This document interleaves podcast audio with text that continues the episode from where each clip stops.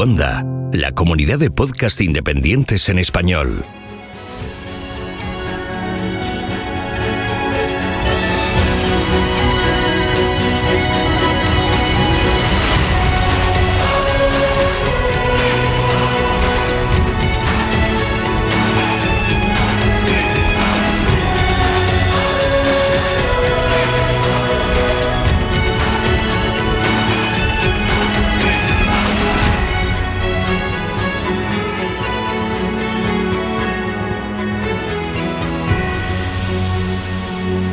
Bienvenido a GeoCastaway. Muy buenas a todos y a todas, un mes más. Soy Raquel y vamos a hablar de minerales, pero igual que en otros meses de este año, estamos hablando de minerales de una forma un poco especial. Hoy vamos a hablar concretamente de los yacimientos ortomagmáticos. Es algo que votasteis en verano, que queríais que hablase un poquito de ello, en una de estas encuestas que hicimos en Twitter.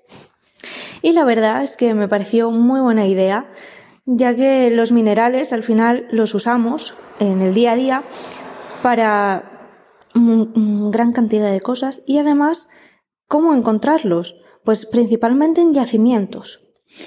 Este tipo de yacimientos es un yacimiento, es, es un tipo concreto, claro, y es sobre todo el yacimiento de rocas plutónicas tenemos como idea, eh, para que os podáis imaginar un poquito más, la relación de yacimientos de diamantes, los de platino y cromo, quizá también las, las mezclas de titanio, níquel, hierro, cobre, incluso alguna un poco más extraña como con silicatos, flúor, mm, wolframio, molibdeno.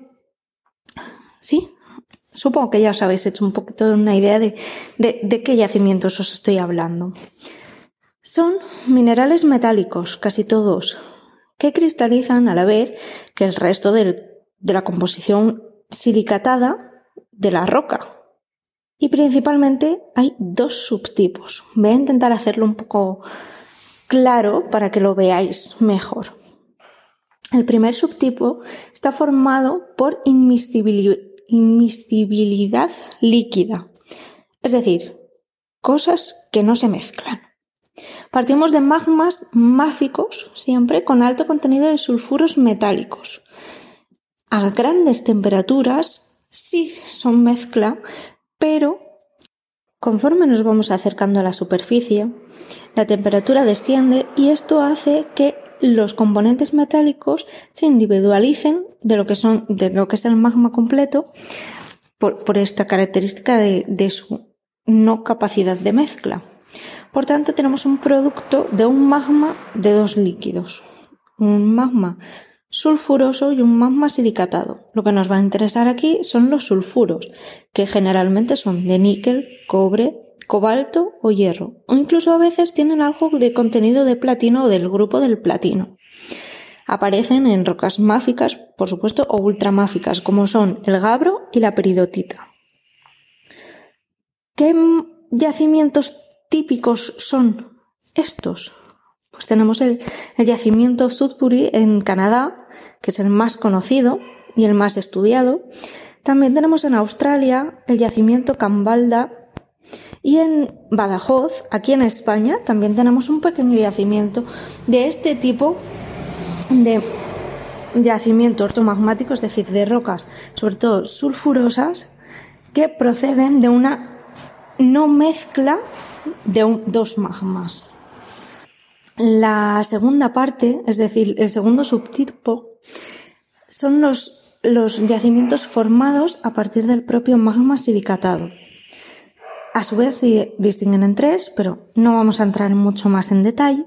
Os diré que puede ser por cristalización simple, como los, los diamantes, por cristalización y acumulación, como son los yacimientos de cromitas con silicatos o magnetita, y el complejo Bushveld en Sudáfrica, que os sonará mucho seguramente, si investigáis un poquito vais a ver. Y también podemos tener este tipo de yacimientos a partir de cristalización, acumulación y segregación, que es donde vamos a tener los yacimientos de magnetita, como el de Kiruna en Suecia, el yacimiento de apatito, de la península de Kola, en Rusia también, muy conocido, el de Ilmenita, en la Columbia Británica, y además todos estos están asociados a esfuerzos tectónicos, es decir, a zonas donde además de tener procesos magmáticos mágicos, vamos a tener unos esfuerzos tectónicos positivos que van a estar actuando durante un tiempo. Así que, bueno, ya sabéis un poquito más de dónde a veces sacamos estos yacimientos y en concreto este, estos tipos. Espero que os haya sido interesante y para más comentarios, dejadme cualquier cosa tanto por aquí como por Twitter, ya sabéis, arroba doctora Geo. Me podéis consultar cualquier cosa, si no, al hashtag de GeoCastaway, que también lo vemos. Un saludo y hasta el próximo mes.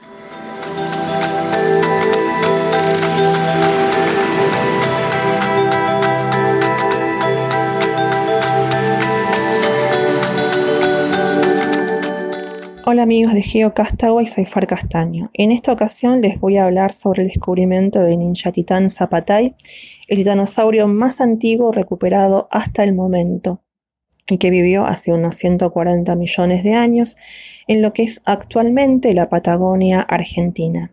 Ninja Titán alcanzó aproximadamente unos 20 metros de largo y la especie fue bautizada en honor al paleontólogo argentino Sebastián Apetzeguía, a quien apodan el ninja, quien fue el impulsor de los estudios iniciados, iniciales en esta zona, y eh, en honor también eh, al técnico del Museo de Villa El Chocón, el señor Rogelio Zapata.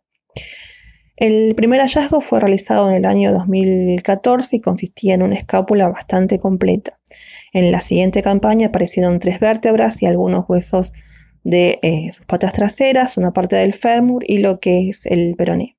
El análisis filogenético eh, lo ubica como una nueva especie dentro de Titanosauria. Lo más importante de este eh, descubrimiento del titanosaurio es que se trata de este registro más antiguo y eh, respalda de alguna forma la hipótesis que sostiene el eh, origen gonguánico para este grupo de dinosaurios. Eh, este descubrimiento se incorpora a la serie de titanosaurios que en los últimos años fueron hallados en la Patagonia Argentina, que ayudan a develar un poco más el origen de este grupo y la evolución del gigantismo en los titanosaurios. Pueden leer un poco más sobre este hallazgo en mi blog.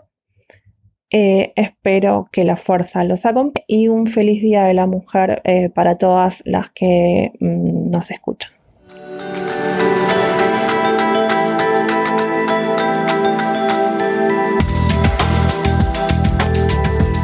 Hola a todos. Hoy hablaremos de una científica y agrónoma llamada Eva Ekeblad. Eva de la Gardie nació el 10 de julio de 1724 en Estocolmo. Está considerada como la primera mujer química de Suecia. Ella pertenecía a la nobleza y fue obligada a casarse muy joven. A los 16 años la casaron con otro noble. Era el conde Claes Clayson Ekeblad. Él era estadista, como el padre de Eva. A los 18 años tuvieron a su primer hijo. En 12 años tuvo siete hijos, seis mujeres y un varón. El matrimonio residía en Estocolmo. Eva era la anfitriona de un salón cultural. Participaba con frecuencia en reuniones de la aristocracia y nobleza sueca. Empezó a ser conocida y respetada por su integridad moral y por su caridad hacia los pobres. Está considerada la aristócrata que popularizó la patata. La familia tenía una hacienda en Basterholland y Eva Ekeblad se convirtió en la responsable del terreno. Su marido, debido a sus negocios, pasaba largas temporadas fuera y ella comenzó a supervisar el trabajo de la hacienda y también en otras propiedades rurales que tenían. La patata en aquellos momentos era un cultivo exclusivo en los invernaderos de la aristocracia. Eva Ekeblad comenzó a cultivar plantas de patata en su hacienda.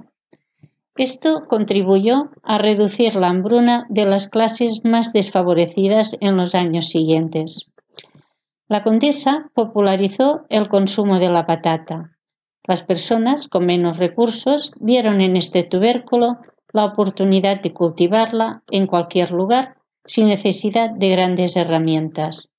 No se tenían que trillar, ni secar, ni molerla para poder comerla. Al mismo tiempo, era rica en vitaminas y energía. La patata se convirtió en la primera comida rápida de la historia, porque se podía cocinar sobre el fuego en una sola olla.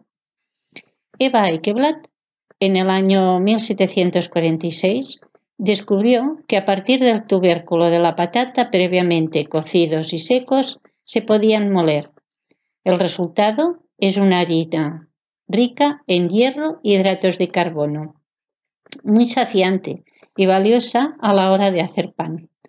Asimismo, descubrió que las patatas podían ser destiladas en licores, algo que antes ya se había logrado con el trigo, centeno y la cebada. También descubrió un método para teñir algodón, textil y lana utilizando jabón. Inventó cómo reemplazar los peligrosos ingredientes de los cosméticos de la época haciendo polvo derivado de las patatas.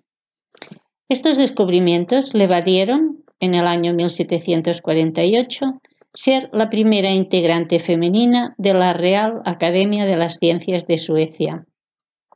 Nunca participó en los encuentros de la institución. En 1751, la entidad científica la nombró miembro honorario en lugar de permanente. La razón era que el, estatuto limitaba la pertenencia solo a los hombres. Se dice que Baekeolat promocionaba el uso y el consumo de la patata utilizando flores de la planta como adornos para el cabello.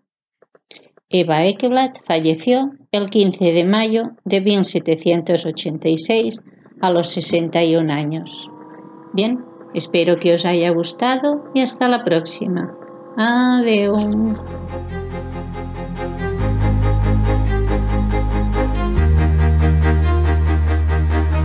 Envíanos tus comentarios, preguntas o sugerencias a geocastaway.gmail.com. Puedes escribirnos en nuestra web geocastaway.com. Búscanos en Facebook y en Twitter